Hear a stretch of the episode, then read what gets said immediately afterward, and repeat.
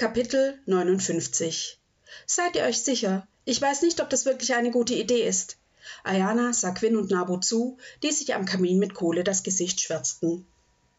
Wir müssen das nutzen, dass heute der Abend ist, an dem der Wasserminister seinen wöchentlichen Spaziergang macht. Aber dann müsst ihr euch Zugang zum Palastgarten verschaffen. Was, wenn ihr erwischt werdet? Ayana, mach dir bitte keine Sorgen. Ich mag vielleicht ein verrückter und äußerst gut aussehender Kerl sein, aber wenn ich etwas besonders gut kann, dann ist es, mir Zugang zu verschaffen. Und Quinn hat sich in der Lehre der Diebe wirklich beachtlich gut geschlagen. Zu Quinns Verdruss wurde sein Kopf heiß. Zum Glück konnte man es dank der Kohle nicht sehen. Daher werden wir das problemlos hinbekommen. Und was, wenn der Wasserminister nicht mit euch reden möchte? Ayana musterte ihre schwarze, eng anliegende Bekleidung. Ihr seht nicht gerade vertrauenserweckend aus. Mag sein, aber laut Plaudarius ist der Wasserminister am ehesten bereit zu sprechen. Die anderen sind hinsichtlich der Dunklen deutlich verschlossener. Na, wenn Plaudarius das sagt, fühle ich mich gleich viel wohler, erwiderte Ayana. Macht bitte keinen Unsinn, fügte Diane hinzu. Maki nickte zustimmend. Nun, ihr solltet auch auf euch aufpassen, warf Quinn ein. Es ist nur ein Sonnenwendfest. Quinn legte die Stirn in Falten. Dass euch ein Waldmagier zum Fest eingeladen hat, ist schön und gut. Aber dort werden auch noch andere Obrigkeitsgetreue vertreten sein. Keine Sorge, ihr redet mit dem Wasserminister und wir besorgen Hinweise. Dann verschwinden wir wieder. Quinn nickte. Und wenn ihr Corbinian seht, werden wir sofort gehen, antwortete Ayana und Jani wie aus einem Munde. Nabu öffnete das Fenster des Gasthauses zum besoffenen Schnappschaf und lugte ins Freie. Eine angenehme, kühle Brise wehte in die stickige Kammer. Das Gasthaus mochte nicht besonders gut sein, aber zumindest würde hier niemand nach ihnen suchen. Bis später. Quinn schenkte Ayana einen liebevollen Blick. Nabu warf Diani eine Kusshand zu und kletterte ins Freie. Quinn folgte ihm. Es fiel ihm schwer, sich keine Sorgen um Ayana zu machen. Der Waldmagier, mit dem sie sich unterhalten hatten, war zwar nicht in der Lage gewesen, ihnen Hinweise über die Dunklen zu geben, dafür hatte er sie aber zum großen Sonnenwendfest eingeladen. Dort sollten sich viele Adlige aus den höheren Reihen tummeln.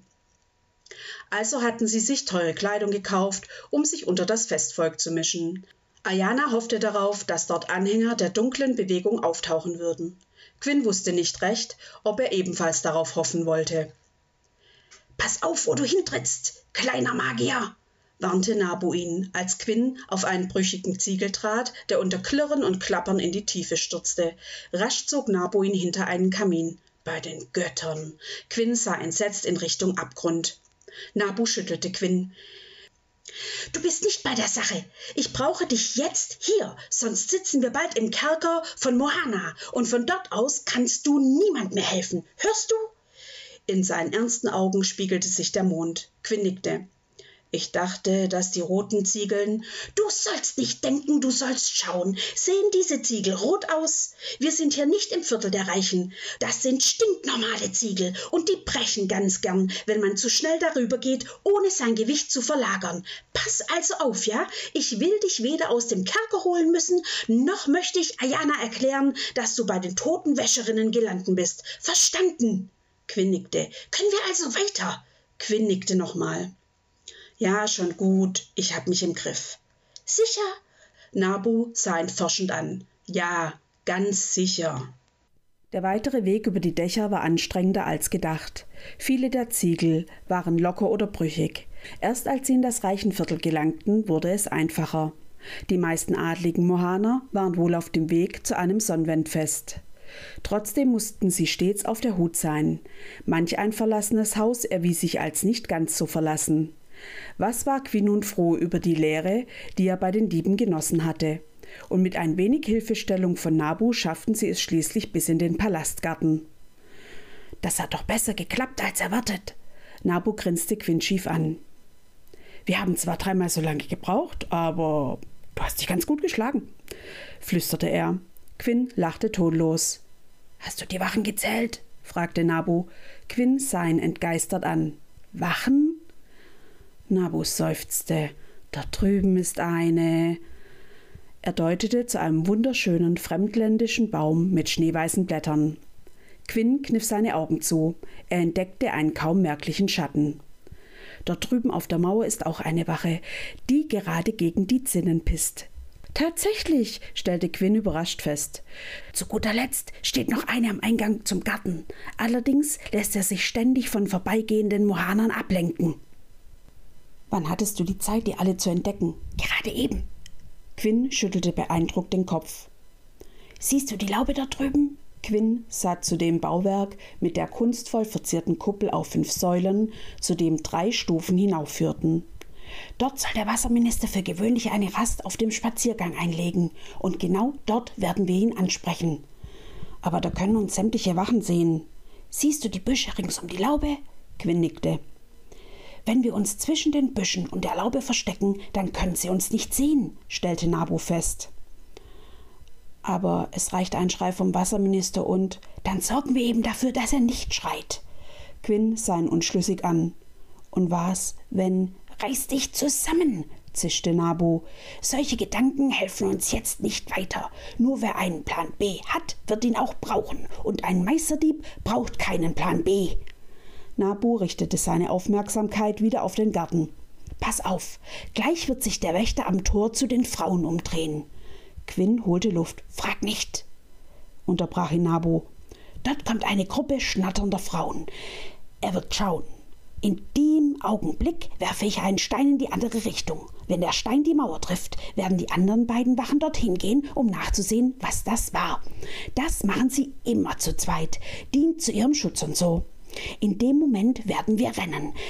Wir werden nur einen winzigen Zeitraum haben, also renn so schnell und lautlos du kannst. Spring über die Büsche, leg dich flach auf den Boden. Alles weitere überlässt du mir. Verstanden? Quinn nickte. Sein Herz hämmerte gegen seine Brust. Nabu holte einen weißen Stein aus seiner Tasche. Wussten die Götter, woher er den hatte. Achtung, sagte Nabu. Die Gruppe kam näher. Mach dich bereit, Quinn beugte seinen Oberkörper vor, bereit loszurennen. Nabu erhob sich und warf den Stein mit voller Kraft an die Wand. Die Wächter schreckten hoch. Nabu gab Quinn einen Klaps auf den Rücken und lief los. Quinn hastete ihm hinterher. Den Blick hatte er geradewegs auf die Büsche gerichtet. Er rannte, rannte so schnell er konnte. Sein Atem ging keuchend. Er ließ ihr Ziel nicht aus den Augen. Nabu sprang über die Büsche, als hätte er seit Wochen nichts anderes getan. Lautlos rollte er sich ab. Quinn sprang. Er verfing sich in einem Ast und stürzte unsanft in die Büsche. Nabu griff nach ihm und zog ihn in die Tiefe. Quinns Kopf schlug hart auf dem Boden auf. Für einen kurzen Moment sah er Sterne, aber wenigstens hatte er es hinter die Büsche geschafft, ohne entdeckt zu werden. War bestimmt wieder nur eine Ratte, schimpfte einer der Wächter. Drecksviecher, antwortete der andere. Bei den Göttern war das knapp. Quinn hatte große Mühe, seinen Atem zu beruhigen. Seine Lunge brannte wie Feuer und sein Kopf dröhnte. Könntest du vielleicht? keuchte Nabu. Erst jetzt bemerkte Quinn, dass er zur Hälfte auf Nabu lag. Entschuldigung, er rutschte von ihm herunter. Nabu grinste ihn an. Ich wusste gar nicht, dass wir uns bereits so nahe stehen. Quinn rollte mit den Augen. Ab jetzt hieß es warten. Warten.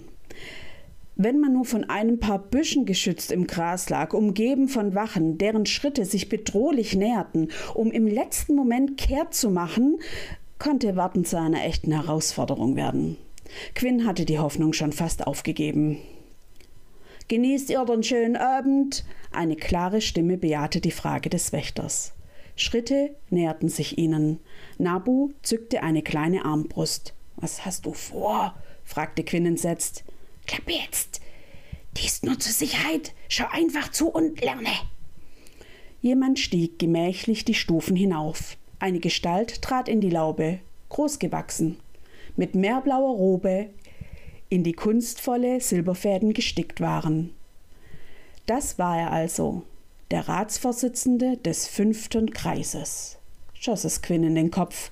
Bevor er auch nur einen vernünftigen Gedanken fassen konnte, sah er, wie Nabu dem Wasserminister eine schwarze Rose vor die Füße warf. Woher hatte er die denn schon wieder her? Und wie bei den Göttern sollte ihnen eine schwarze Rose weiterhelfen? Zu Quinns Überraschung erstarrte der Wasserminister. Wer seid ihr? flüsterte der Mann verängstigt. Bleib, wo du bist. Verhalte dich ganz normal. Tu, was immer du tust, wenn du hier bist, und wage es nicht, um Hilfe zu schreien oder dich umzudrehen, sonst tritt ein, was du immer befürchtet hast. Nabus Stimme klang ganz anders als sonst, krächzend und alt. Quinn sah ihn voller Bewunderung und Erstaunen an. Der Wasserminister zitterte leicht, tat aber wie geheißen. Er trat einen Schritt vor und betrachtete den Himmel. Gut so. Was wollt ihr von mir? Ist es das, was ich befürchte? Nur, wenn du nicht sagst, was ich von dir hören will. Die schweißnasse Stirn des Wasserministers kletzte im Mondschein. Ich sage euch alles, was ihr wissen wollt. Nur bitte gebt mir noch etwas Zeit. Ich bitte euch, legt ein gutes Wort für mich bei eurem Minister ein. Wird die Obrigkeit immer noch vom Rat regiert? Was? Ich frage dich nicht noch einmal.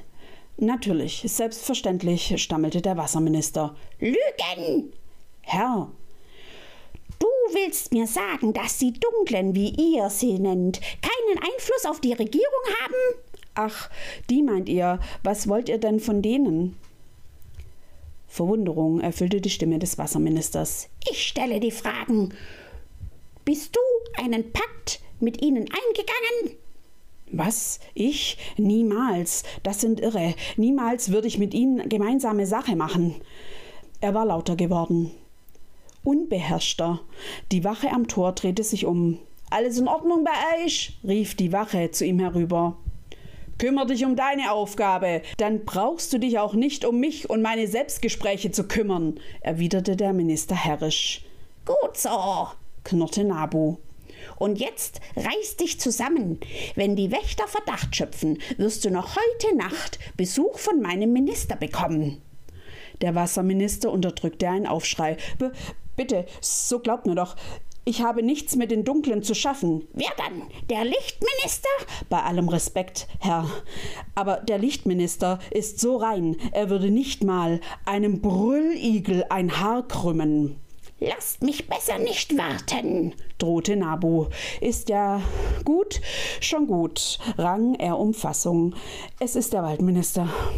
Der Waldminister steckt im Bunde mit den Dunklen. Nur mit Mühe konnte Quinn einen Ausruf der Überraschung unterdrücken. Der Waldminister? Die Waldmagie war eine der friedlichsten Magien. Wieso sollte sich also ausgerechnet der Waldminister auf die dunkle Bewegung einlassen? Warum sollte der Waldminister an einem Sturz interessiert sein? fragte Nabu. Da lasst euch mal besser nicht von der Natur seiner Magie täuschen, Herr. Schon seit geraumer Zeit fühlt der Waldminister sich weder gehört noch ernst genommen. Die Dunklen haben ihm, wissen die Götter was, versprochen. Und dieser verbitterte alte Mann hat ihnen ihren Wargmist allzu breitwillig abgekauft. Entschuldigt bitte die Ausdrucksweise. Du willst also sagen, dass der Waldminister aus einem Gefühl der Kränkung heraus bereit dazu ist, die Obrigkeit zu stürzen? Sind es nicht meistens die Kränkungen, die Menschen dazu bringen, Torheiten zu begehen? Aber so gern euer Herr die Hände nach den Massen an Toten ausstrecken würde, die ein solcher Sturz mit sich brächte. Ich muss ihn enttäuschen. Wie oft hat es im Rat schon Minister gegeben, die sich haben kaufen lassen, und doch hat noch nie irgendeiner dieser Narren etwas zu bewirken vermocht. Die dunkle Bewegung ist schlichtweg lächerlich. Die Obrigkeit kann man nicht stürzen. So lächerlich, dass sie Sordes haben stürzen können? Quinn sah Nabu warnend an. Ach ja, die Sorden. Der Wasserminister seufzte. Das hätte ich verhindern lassen. Aber wozu? frage ich euch. Sollten sie sich doch gegenseitig die Köpfe einschlagen, besser als uns. Quinn versetzte Nabu einen Knuff. Er sah ihm genau an, was in ihm vor sich ging. Nabu kochte vor Wut und Quinn konnte es ihm nicht verübeln. Aber sie mussten sich zusammenreißen. Es war weder Zeit noch Ort, um sich von seinen Gefühlen leiten zu lassen.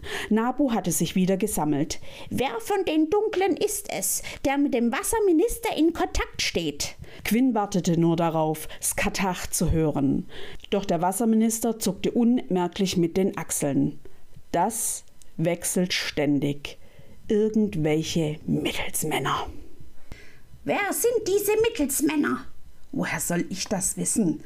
Der Wasserminister wurde allmählich ungeduldig. Quinn fragte sich, wie lange er Nabus Spiel noch Glauben schenken würde. Ich habe das Angebot der Dunklen von Anfang an abgelehnt. Mich lassen sie längst in Ruhe. Ich weiß nur, wo sie sich mit den Adligen und dem Waldminister treffen. Aber das ist ja kein großes Geheimnis. Wo treffen sie sich? fragte Nabu. Der Minister stutzte. Wie kann es sein, dass ihr nicht einmal davon gehört habt? Es scheint mir doch recht merkwürdig, dass euer Herr beansprucht meine Geduld nicht über.